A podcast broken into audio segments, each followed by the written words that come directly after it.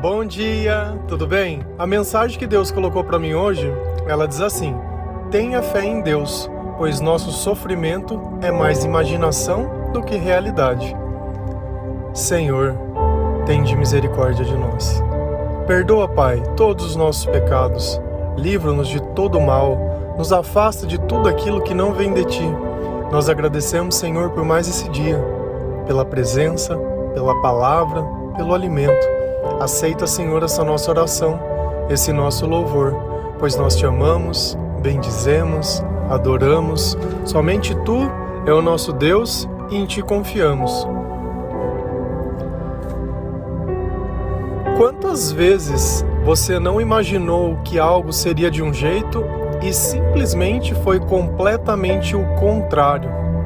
A nossa imaginação, o nosso medo, não garante que as coisas aconteçam da forma que nós imaginamos. O que nós pensamos está muito mais relacionado à intimidade que nós temos com Deus do que propriamente as coisas que podem ou não acontecer. Não é à toa que nós definimos as pessoas como pessimistas e otimistas. Por quê? Porque, mediante a mesma situação, ambas têm um pensamento diferente. Você só sente aquilo que você pensa. E você só sente o espírito que está perto de você. Quando Deus está perto de nós, nós sentimos paz, amor, alegria, esperança. Por isso que quando você frequenta um culto ou vai numa igreja, que ela está repleta do Espírito Santo, você acaba se sentindo em paz junto com todas as outras pessoas que estão dentro daquele lugar. Diferente de quando nós estamos em outro lugar, longe da presença de Deus, e ainda que exista uma multidão à nossa volta, nós continuamos nos sentindo sozinhos. Quantas vezes também nós não chegamos em algum lugar e ficamos imaginando o que os outros estão pensando ou imaginando sobre nós e acabamos sofrendo por essa razão. Então, se os nossos pensamentos eles forem tolos, é sinal que não é Deus que está perto de nós. Como eu sei disso? Porque falta sabedoria naquilo que nós pensamos. A maior parte do tempo nós pensamos em coisas que elas simplesmente não podem acontecer. Você quer o maior exercício de tolice? É você ficar pensando nas coisas que aconteceu no passado. Porque você não pode mudar mais nada dessas coisas. E diferente da forma que foram esses acontecimentos, você vai acabar revivendo todas aquelas emoções negativas. Ainda que no seu presente não tenha nada de errado, pelo simples exercício de você pensar ou imaginar algo do passado, você traz para sua vida atual tudo aquilo novamente. Por isso que o perdão, ele acaba nos libertando, porque esses pensamentos passados, eles deixam de ter significado ou sentido. Porque enquanto ainda eu espero justiça, Enquanto ainda eu produzo raiva, eu tenho ódio ou simplesmente eu não consigo aceitar as coisas que aconteceram, eu continuo revivendo tudo isso. E ainda que no meu presente, e ainda que tenham anos que algo já tenha acontecido, aquilo ainda toma um espaço grande na minha vida. Então, esse tipo de perturbação que nós causamos também é falta da intimidade com Deus. Se a gente vai lá em Lucas 24, versículo 38, a palavra do Senhor diz assim: E ele lhes disse: Por que vocês estão perturbados e por que se levantam dúvidas no coração de vocês? Quem disse isso? Foi Jesus perguntando aos discípulos após a ressurreição porque eles estavam ali debatendo. Apesar dos olhos dele estarem vendo algo diferente, eles queriam racionalizar o que eles estavam vendo. E isso causou dúvida. E isso causou perturbação. Todas as vezes que eu perco a minha fé, eu me sinto perturbado. Vamos voltar de novo. Se eu me coloco mediante uma situação, porém eu tenho fé em Deus, Os meus pensamentos, eles sempre vão estar voltados a uma forma melhor do que aquele que não tem fé em Deus. Essa é a diferença de tudo. Esse é o segredo de tudo. Então, a minha imaginação, quando eu tenho conhecimento da palavra de Deus, quando eu tenho intimidade com o Espírito Santo, quando eu tenho uma vida que eu oro o dia todo, quando eu tenho o hábito de ouvir louvores, quando eu pratico aquilo que o Senhor ensina. Por exemplo, não ficar fazendo mentira, não ficar fazendo fofoca, não ficar pensando mal das pessoas, eu pratico perdão. Então, assim, a minha carga emocional ela está muito baixa. Então os meus pensamentos eles podem ser bons e ainda que alguém faça algo desagradável, a minha espiritualidade está tão elevada e o espírito de Jesus está tão presente em mim que na minha alma eu tenho misericórdia. Então eu tento enxergar aquela pessoa de uma forma ainda melhor do que ela mereceria. Porém, isso, ao invés de ser uma injustiça, muito pelo contrário, ela causa bem apenas a mim. Por quê? Porque era uma situação que eu poderia ter acabado sentindo ódio, raiva, frustração, amargura e qualquer outro tipo de coisa e ter perturbado o meu espírito. Mas não. E a mesma pergunta que Jesus faz para você. No dia de hoje, nesse exato momento, esquece o teu passado. Vamos imaginar que não, não tem nada, você acabou de nascer. O que está te incomodando? Ah, mas é que o fulano, ah, não, mas é que ciclano, mas é porque o. Cara, esquece. Uma coisa que às vezes a gente se perde é quando a gente justifica com algo que é possível algo impossível.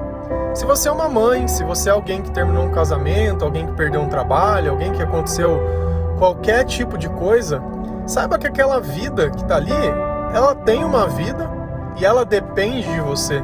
E muitas vezes aquilo que você costuma ficar falando, a forma que você se expressa, você deprime as pessoas. Porque você encontrar um culpado para os teus problemas não tira a culpa, não tira a necessidade que ela tem, não tira o que ela precisa. Da mesma forma, você ficar reclamando do teu chefe, do teu patrão, do teu amigo e do cara, isso não muda nada. Essa lamúria, essa mania que nós temos de projetar sempre um negativo. Dificilmente nós nos encantamos tanto por algo ao ponto de ficar contando quando isso é bom, mas quando é algo ruim, você tem a necessidade de ficar falando para todo mundo. Parece que quer contaminar o coração das pessoas. Sempre que eu tento manipular a ideia que um tem sobre o outro, isso não vem de Deus. Isso não faz parte daquilo. Quando nós abrimos a boca é para trazer esperança para as pessoas, não para trazer discórdia. Ah, mas por que não tinha direito? Ah, mas por que isso não é certo? Ah, mas por que não sei o quê? Cara, tudo bem. Vai ter gente que vai nos perseguir? Vai, porque assim como nós procuramos as pessoas para evangelizar, para testemunhar o amor de Deus, para mostrar que a nossa vida ela tem mudado com a presença de Jesus Cristo, vai ter gente que também serve o mal e ele vai vir querer, ser, querer agradar o chefe dele, entre aspas. Lá em 2 Timóteo 3, versículo 11, a palavra diz assim: Quantas perseguições suportei, mas de todas essas coisas o Senhor me livrou. Se você tem fé em Deus, eu não preciso ficar imaginando que algo negativo vai acontecer. Olha o que ele disse: Sou, tive muitas perseguições, mas Deus me livrou de todas. Então, para que, que eu vou me preocupar com isso? Para que, que eu vou gastar os meus pensamentos com isso? Para que, que eu vou tirar a minha paz? Para que, que eu vou perturbar o meu coração? Para que, que eu vou ficar causando doença? Para que, que eu vou causar desânimo? Para que, que eu vou causar problema? Chega um ponto que você não consegue mais nem viver a sua vida. Fica tão sobrecarregado, depois não sabe por que, que fica sentindo ansiedade. A ansiedade, sabe por que, que você sente? Porque você tem um chamado de Deus, tem uma necessidade de Deus, mas não sabe o que é Deus. É como a fome. Vamos imaginar que você não conhecesse a comida. Todos os dias você vai sentir fome, mas você não sabe o que é fome, não sabe o que precisa comer. Então isso nunca passa. A ansiedade passa quando nós encontramos o nosso propósito. E o nosso propósito é porque Deus me fez. E o resumo de tudo isso vai ser para glorificá-lo. Então você tem que se engajar em alguma coisa que faça parte do reino de Deus para que você possa, através de Jesus Cristo, conquistar a sua salvação e ajudar a divulgar esse evangelho para outras pessoas. Você quer viver uma vida mais vazia, uma experiência na terra mais vazia do mundo? Forma uma família. Só. Básica, sem Deus. Aí você vai ter todas as experiências negativas possíveis. Vai vir o combo. Combo tudo. Combo muitas vezes tem uma casa no seu valor que tem. Combo tem um marido, mas não participa da minha vida. Combo tem traição combo, acontece uma desgraça, combo, tem filho, mas é um drogado, combo, e vai vindo. Não tem Deus, você esquece. Para nós que temos Deus, para nós, nós vamos suportar a perseguição porque os nossos pensamentos estão guardados pelo Senhor. Você imagina sem, sem essa proteção? Porque um ponto que a gente sempre esquece é achar que nós podemos viver da melhor forma possível sem Deus. Que tudo vai sair bem. Não vai. Não vai. Sabe, talvez na tua adolescência for a mulher mais bonita do mundo, o cara mais bonito, uma pessoa popular na escola e não sei o quê. Escolhe, cara, você podia escolher a pessoa que você queria. E aí, o tempo passou e você tá aí, na pista. E aí? E não tem problema. Esse é o ponto em questão. Nós não estamos aqui para preservar, porque essa juventude, essa beleza, ela vai passar e vai chegar à velhice. Não é à toa que Deus fala: olha, busque o Senhor no tempo da sua juventude, senão quando chegar a tua velhice você não vai suportar. Deus fala na palavra que os nossos piores inimigos serão as pessoas da nossa própria casa. E você tá aí ainda. E eu não tô falando para você que uma família não é boa, eu não tô falando que você não tem que ter sonho, eu tô falando nada. Eu tô dizendo, se não tiver Deus, não vai dar certo. Ponto. É um carro sem gasolina. Ah, mas eu tenho o melhor carro do mundo. Tem gasolina? Não tem. Então você não vai para lugar nenhum, meu amor. Você esquece. Você esquece. Esquece. Sem Deus nada dá certo. E é Deus em todos, não é Deus em um. Ah, não, porque eu vou na igreja, então o resto da minha família ninguém precisa ir. Não, que salvação é essa? Aí você morre e vai pro céu, chega lá, ó, oh, cadê meu pai? Cadê minha mãe? Cadê minha... Não tá aqui, por quê? Ah, porque você não falou de Jesus para ninguém, só para você, seu Deus, né? seu Deus, a minha fé. É gostoso, né? Quando você meu, o Pai nosso. Não, Jesus falava que o Pai era nosso. Não, mas é meu Deus, meu, minha. Não. Se Deus não participa das tuas coisas, eu prefiro que as minhas coisas sejam de Deus, com certeza. Porque eu sei que Ele guarda, eu sei que Ele protege, eu sei que Ele tem sabedoria, eu sei que Ele vai usar da forma que for necessária. Eu sei que Deus é justo, eu confio nele. E esse é o ponto. É como se você desse pro seu pai ou sua mãe algo para eles guardarem. Você sabe que você pode confiar neles, que na hora que você precisar, eles estão ali, porque tudo que você tem foi eles que deram. Você tem essa relação com Deus, essa consciência de tudo que você tem foi Ele que te deu? Ainda que você não merecesse, e ainda que Ele desse mais, que você conseguisse destruir tudo que Ele dava, ele... é engraçado, mas é, essa é a, a, a parte.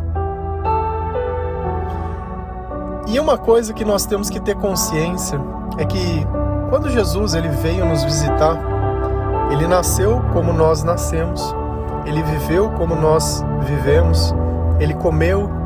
Jesus teve necessidades, foi no banheiro, tomou banho, conheceu pessoas, foi cuspido, foi humilhado, foi decepcionado, foi rejeitado, foi julgado, quando ele tentava fazer alguma coisa que era na cidade dele, ninguém reconhecia ele, que era o filho do carpinteiro. Quem que é o filho do carpinteiro? Então ele passou por tudo que nós passamos. E aí sabe o que aconteceu por causa disso? Jesus ele disse assim: "Olha, eu vou para o Pai. Eu vou, vou voltar para o céu, vou voltar para onde, da onde eu vim. Mas eu vou fazer algo por vocês vou deixar um consolador, vou deixar um Espírito Santo, eu vou deixar alguém que, apesar de você não, me, não ver, você vai poder sentir. Que todas as vezes que você orar, ele vai estar com você. Sabe por quê? Porque eu entendo a tua dor. Eu entendo que nesses momentos você precisa de alívio e eu vou estar com você. Hebreus 2, versículo 18. Porque, tendo em vista o que ele mesmo sofreu quando tentado, ele é capaz de socorrer aqueles que também estão sendo tentados. Então, quando algo nos perturba, quando algo nos tenta, quando algo sai fora do controle, tendo em vista que Jesus também sofreu esses mesmos sentimentos, ele vem nos socorrer através do Espírito Santo. Você entende por que, que a gente fala todos os dias? Ore, ore, ore. E às vezes eu falo, ore, você fala no seu orar. Orar é conversar com Deus. Se você sabe falar, você sabe desabafar com um amigo? É isso aí, desabafa para Deus. Você vai fazer em silêncio e falar para Deus.